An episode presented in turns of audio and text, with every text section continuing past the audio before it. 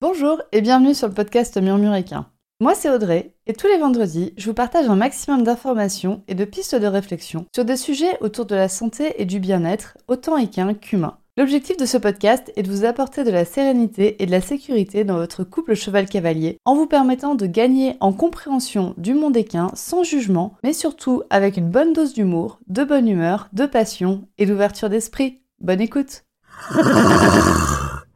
Bonjour à toutes et bienvenue dans ce nouvel épisode du podcast Murmuréquin. Aujourd'hui, l'objectif de cet épisode, c'est de te faire déculpabiliser, de te faire prendre conscience que personne n'a une vie parfaite, même les personnes sur Instagram.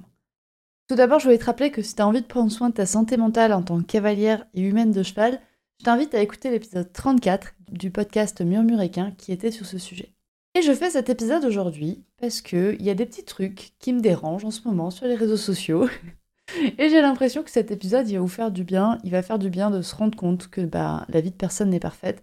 Et d'arrêter de se dire que ah, la vie des autres, elle est parfaite, la mienne, elle est trop nulle, c'est trop pourri.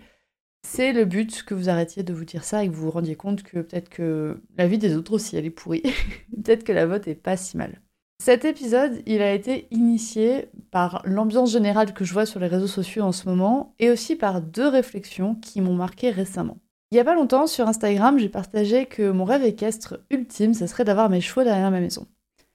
Et il y a une abonnée qui est venue me dire qu'elle enviait mon métier dans le monde des chevaux, que je lui rappelais un peu beaucoup trop, qu'elle faisait un métier qu'elle estimait chiant, et que du coup, elle rageait quand elle venait sur mon compte, et ça, elle était envieuse, en fait, de la vie que je menais. Mais grâce à cette story, elle s'est rendue compte qu'en fait, c'est elle qui avait mon rêve équestre. Elle, elle a ses chevaux dans son jardin, elle a pu aménager leur espace comme elle l'entend, elle les voit dès qu'elle ouvre la fenêtre, alors que moi, bah, je vis en appartement dans une grande ville, je dois faire 25 minutes de route pour aller voir mes chevaux, et je dois même faire 10 minutes de voiture pour aller promener Triga en forêt. Donc voilà, elle s'est rendue compte, grâce au partage de cette story, que ben, elle, avait mon rêve, et moi j'avais le sien. Donc on aurait peut-être pu faire un échange, échanger notre métier contre sa maison, et que du coup, bah, ma vie n'était pas aussi parfaite, et que du coup, elle voit mon compte d'une autre manière. Et la seconde anecdote, c'est une cliente qui m'a dit Ah, moi j'en ai marre de voir que des gens avec des chiens parfaits, alors que moi j'en chie à mort avec ma chienne réactive. Et du coup, je lui ai expliqué que ma chienne parfaite à moi, eh ben, elle aboie comme une hystérique sur les chevaux, et que je galère avec ça depuis 4 mois. Donc du coup, ça l'a beaucoup aidé à relativiser. Ça fait 4 mois que j'essaie de travailler ça avec ma chienne. On progresse, mais très très doucement et que surtout, elle aboie d'autant plus sur mes chevaux que sur ceux des autres. Et ça, ça m'agace. ça m'agace au plus haut point. Donc même ma chienne, qui a l'air parfaite sur les réseaux sociaux, elle l'est pas, en fait. Et comme je sais qu'on est en plein mois de janvier, que les journées sont courtes depuis quelques mois, qu'il fait froid, il fait moche, il pleut, il y a de la boue partout, bref, c'est un peu la déprime pour les humains de chevaux et de chiens. Et du coup, aujourd'hui, je vous invite à déculpabiliser et à vous rendre compte que personne n'a une vie parfaite et que votre vie est peut-être très bien sur certains aspects et moins sur d'autres. Et donc, premièrement, je vais commencer à vous le dire déjà, bah, ma vie, à moi, elle n'est pas parfaite. Alors, ok, j'ai souvent tendance à dire que ma vie est parfaite, et c'est vrai, j'estime ma vie, elle est parfaite comme elle est, avec tous les déséquilibres qui la constituent. Oui, c'est sûr, j'aimerais beaucoup avoir ma maison à la campagne, avec mes chevaux derrière chez moi, oui, j'aimerais pouvoir aller me promener dans la forêt directement au pas de ma porte sans avoir besoin de prendre la voiture. Oui, j'aimerais pouvoir faire un cheveu de cheminée dans mon salon, là, en ce moment, vu comment ça caille. Mais je peux pas. Par contre, à côté de ça, je travaille avec des animaux, je suis au contact d'humains formidables, qui aiment leurs chevaux plus que tout au monde. J'ai la chance de pouvoir voir mes chevaux régulièrement, je sais que certains n'ont pas cette chance. J'ai aussi la chance d'avoir un contexte de vie qui m'a permis d'éduquer ma chienne en respectant sa croissance physique et émotionnelle, et ça génial. Alors je dis que j'ai de la chance, mais en fait je l'ai créé un peu cette chance. Enfin, j'ai eu beaucoup de chance quand même au départ. Mon contexte socio-économique fait que c'était une chance pour moi d'avoir ce contexte. Mais quand même, c'est vrai que j'ai créé certaines de ces chances. J'ai démissionné, j'ai changé de lieu, j'ai mon prêt en autogestion. C'est compliqué. Voilà, j'ai attendu longtemps pour avoir ma chienne. Ça, ça a été des trucs que j'ai fait aussi. Mais surtout, moi, ma vie, aujourd'hui, elle est assez équilibrée pour que j'ai la force émotionnelle de voir ce qui est beau dans ma vie à moi. J'arrive à me concentrer sur ce qui va bien dans ma vie sans que j'ai besoin de quelqu'un pour m'y aider et que j'ai quelqu'un pour me dire Ah, mais regarde, ta vie, elle est peut-être pas si mal. J'arrive à faire ce travail seul parce que ma vie est assez équilibrée pour que je puisse le faire. Et ça, c'est assez important de s'en rendre compte quand vous arrivez plus à voir euh, les aspects positifs de votre vie, quand vous voyez que le négatif, peut-être vous demander qu'est-ce qui fait que vous ne voyez que le négatif et pourquoi est-ce que votre vie n'est pas assez équilibrée pour que vous ayez cette force de voir le positif. C'est un vrai signal d'alarme que d'envier tout le temps les gens parce qu'ils ont une vie qui est meilleure que la vôtre et que votre vie, elle est pourrie. C'est un vrai gros signal d'alarme qui doit, que vous devez prendre en compte. Vous avez cette obligation de prendre en compte et de vous dire, ok, il y a certainement des choses dans ma vie qu'il va falloir que je modifie pour que ma vie soit assez équilibrée, pour que j'ai la force de résister au déséquilibre et de m'adapter surtout au déséquilibre plutôt que de résister, et donc de faire les changements nécessaires dans votre vie pour que votre vie soit assez équilibrée, pour que vous soyez capable de vous adapter au déséquilibre que la vie va vous envoyer tout le temps. Hein. On arrête aussi là-dessus, on va péter encore un mythe s'il y a besoin de le péter. Mais la vie, c'est pas tout lisse et tout beau. Et une fois que vous aurez créé des trucs qui seront tout lisses et tout beaux, ça va rester comme ça. Non, la vie va toujours vous envoyer des merdes.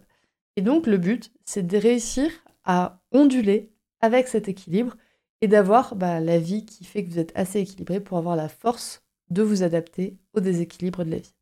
Du coup, je vous ai dit que ma vie est pas parfaite. En fait, la vie de personne n'est parfaite. même la personne qui est ton idole sur Instagram, elle a des soucis dans sa vie et je te promets que même la plus parfaite des personnes sur les réseaux sociaux ne l'est pas. Et sa vie non plus n'est pas parfaite. Sa vie aussi, elle a des merdes. Elle a peut-être pas les mêmes merdes que toi, mais elle en a aussi. Peut-être qu'elle a les mêmes merdes que toi.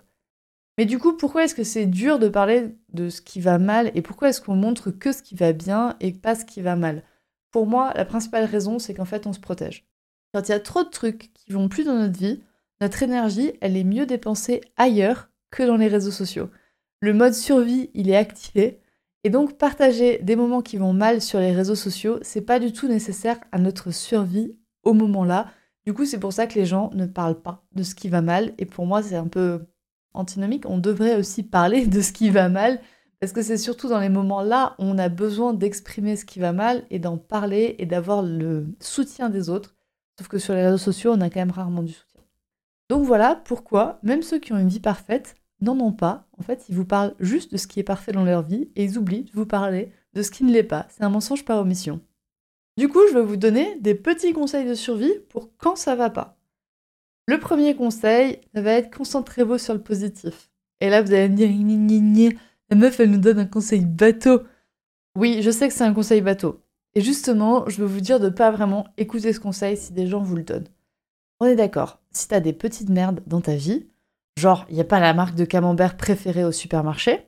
Bon, là, ok, ce conseil est adapté. Euh, fais du journaling, fais ton moment gratitude, tout ça, tout ça, pour constater qu'en fait, il y a des choses qui vont bien dans ta vie, genre ton cheval est en bonne santé, ton travail te plaît, tu kiffes ton lieu de vie, tes enfants sont incroyables, etc. Mais bon, quand il n'y a pas grand chose qui va dans ta vie, c'est plus compliqué. Par exemple, si on retourne la situation, si ton cheval il est malade, que tu as un boulot de merde et qu'en plus ton appartement il prend l'eau, c'est assez dur quand même de se concentrer sur le fait que waouh, c'est génial, j'ai trouvé la marque de camembert préférée au supermarché. Non, c'est nul en fait. Dans les cas-là, c'est nul. Donc le conseil, concentre-toi sur le positif, il est adapté si 80% de ta vie va bien, mais ne culpabilise pas si tu n'arrives pas à te concentrer sur le positif justement, c'est totalement normal. Par contre, ça reste un signal d'alarme si tu n'arrives pas à voir ce qui est bien dans ta vie et que les choses qui vont mal dans ta vie sont plus importantes que les choses qui vont bien dans ta vie, n'hésite pas à te faire accompagner par quelqu'un. Et du coup, l'autre conseil qui va un peu avec, c'est d'accueillir toutes tes émotions, même la tristesse, la colère ou l'abattement. C'est des émotions qui ont leur place dans ta vie. N'y a pas seulement de la joie. La vie, c'est pas seulement de la joie, c'est tout un nuancier d'émotions. Et donc, je t'invite à toutes les accepter et à te faire accompagner pour les accepter de la manière la plus logique possible et qu'elles ne te polluent pas à vie. Mon deuxième conseil serait de trouver l'équilibre qui te permet de gérer les merdes dans ta vie. Ce conseil, il peut être appliqué à court, moyen ou long terme. Si là, aujourd'hui, tu as une bonne grosse journée de merde, tu sais, celle qui commence par ta tasse de thé qui se renverse, continue avec une panne de voiture ou une grève de la SNCF, et qui finit par faire des heures sup dans un bureau sans chauffage avant d'aller curer les pieds de ton cheval qui a de la boue jusqu'au jarret. Franchement, si ta journée c'est ça, eh ben le soir préviens ton petit monde que t'es pas dispo, Va voir ton poney si ça te remonte le moral, mais ne lui cure pas les pieds, aujourd'hui, il s'en passera très très bien. Et donc mon conseil, c'est de faire une liste de trucs qui te remontent le moral et l'énergie pour les moments de coup dur. Et donc aussi bah, de faire cette liste quand tu vas bien, et puis après quand tu vas pas bien, quand tu n'arriveras pas à voir les choses qui te feraient plaisir, c'est le moment d'aller piocher dedans quand tu as besoin de te remonter le moral. Par exemple, ma liste à moi, elle contient d'aller marcher en forêt. Ouais, je sais, celui-là, il est bateau. Mais elle contient aussi d'aller mettre du foin au poney. Oui, euh, pour moi, ça me calme. Ça me fait vraiment beaucoup de bien d'aller faire des tâches physiques, mécaniques, chez mes chevaux. J'aime aussi beaucoup tirer les cartes, j'aime regarder Big Bang Theory ou Le Seigneur des Anneaux, ça c'est selon le temps que j'ai disponible. Ou encore, j'aime aussi scroller sur Instagram ou lire un livre qui me plaît. Mais j'avoue, la plupart du temps, quand j'ai vraiment eu des merdes dans la journée, et eh ben ma soirée, je scrolle sur Instagram. Ça me fait pas du bien à long terme, mais à court terme, c'est ce dont j'ai envie. Et donc, je le fais aussi.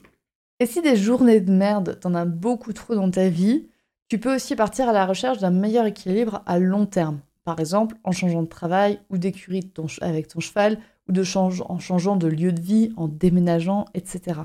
Je te conseille, dans les cas où tu as des grosses décisions comme ça à prendre, de faire au moins un tableau avec des avantages et les désavantages à changer de situation, en pondérant les points qui sont les plus importants pour toi.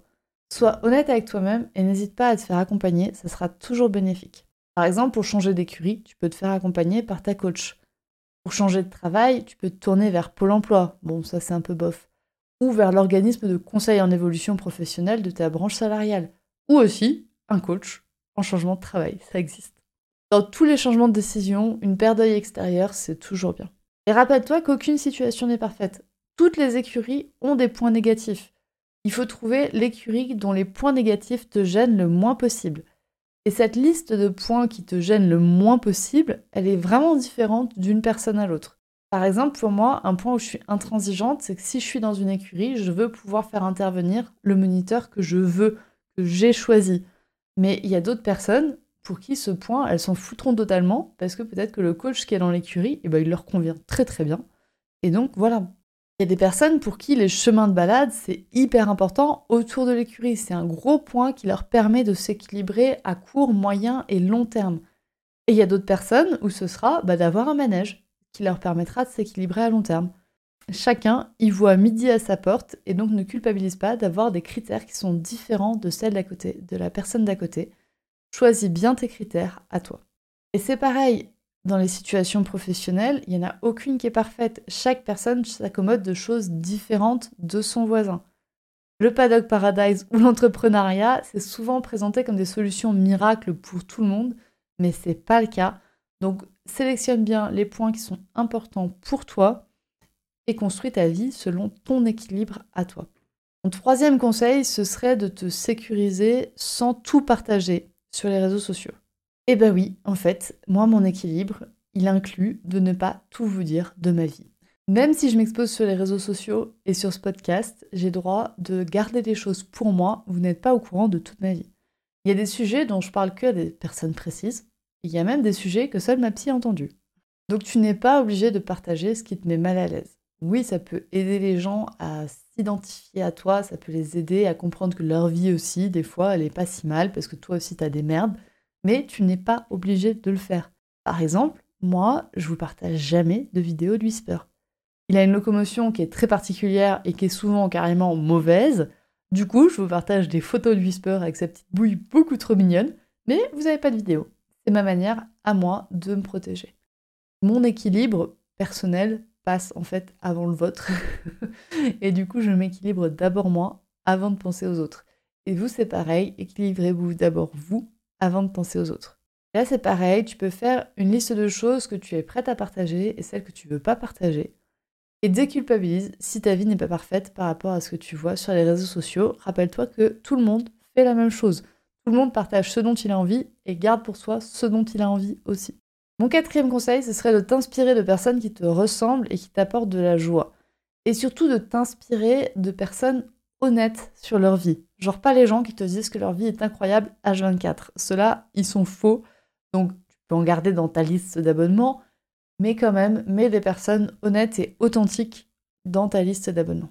Je te conseille aussi d'être très pragmatique et de bien définir les contextes des gens lorsque tu les envies. Essaie de connaître le plus de points possible de leur vie avant d'être jalouse d'un seul point, comme de leur métier ou de leurs résultats en compétition. En ne suivant que des personnes qui te ressemblent et qui t'apportent de la joie, tu vas te mettre dans une petite bulle de bonheur, mais fais quand même attention à ne pas trop t'enfermer dans cette bulle en ne fréquentant que des personnes identiques à toi. Reste bien ouverte à tout le panel des personnes qui peuvent exister dans notre monde, ça t'évitera d'avoir des bonnes grosses déconvenues de temps en temps. En gros, établis ta zone de confort en suivant des gens qui te ressemblent et qui t'apportent de la joie. Et puis, sors de ta zone de confort de temps en temps, mais à ton rythme. On n'est quand même pas venu ici pour souffrir, d'accord? Et voilà, on arrive à la fin de cet épisode déculpabilisation. J'espère qu'il t'aura fait comprendre que ma vie n'est pas parfaite et que la vie de personne n'est parfaite, que tout le monde a ses emmerdes dans sa vie et qu'en comprenant les autres personnes, en faisant preuve d'empathie mais totale avec elles, pas juste les points qui nous arrangent, tu pourras du coup te rendre compte que peut-être que ta vie n'est pas si mal que ça et de remonter ton moral dans les moments où tu en as besoin. Et vraiment, n'hésite pas à faire des choses qui t'apportent de l'équilibre à toi, dans ta vie, sans te soucier de celle des autres et fais passer ton bonheur avant le bonheur des autres. Ça pourrait être mon magnifique dernier conseil philosophique. Voilà, fais passer ton bonheur avant le bonheur des autres, surtout dans les moments où toi tu en as besoin, comme là, en plein mois de janvier. Si cet épisode t'a plu, n'hésite pas à venir me le dire en message privé sur le compte Instagram at murmure.animal.shiatsu, sur lequel je te partage en toute authenticité ce qu'est ma vie avec les aspects positifs et les aspects négatifs aussi. Mais encore une fois, je te montre les aspects négatifs que j'accepte de te montrer. Je te souhaite une bonne journée et j'espère que cet épisode t'aura aidé à remonter ton moral si t'en avais besoin. Et je te dis à très bientôt pour le prochain épisode. Et voilà, c'est la fin de cet épisode du podcast Murmuréquin. J'espère que cet épisode vous a plu. Si c'est le cas, n'hésitez pas à venir me le dire sur Instagram ou par mail. Vous pouvez aussi partager l'épisode à une personne qui veut en apprendre plus sur les chevaux. Et si vous avez envie de soutenir un média qui a comme ambition de propager le savoir au plus grand nombre et ainsi d'améliorer la vie de nos compagnons à crinière, vous pouvez le faire dès aujourd'hui en faisant un don sur le compte Tipeee du podcast Murmuréquin. Je vous laisse donc le lien de mon compte Tipeee dans la description de cet épisode et je vous remercie au plus profond de mon cœur si vous m'aidez dans le projet fou de ce podcast qui est de rendre le savoir équin toujours plus accessible pour tout le monde. On se retrouve vendredi prochain pour un nouvel épisode. À bientôt!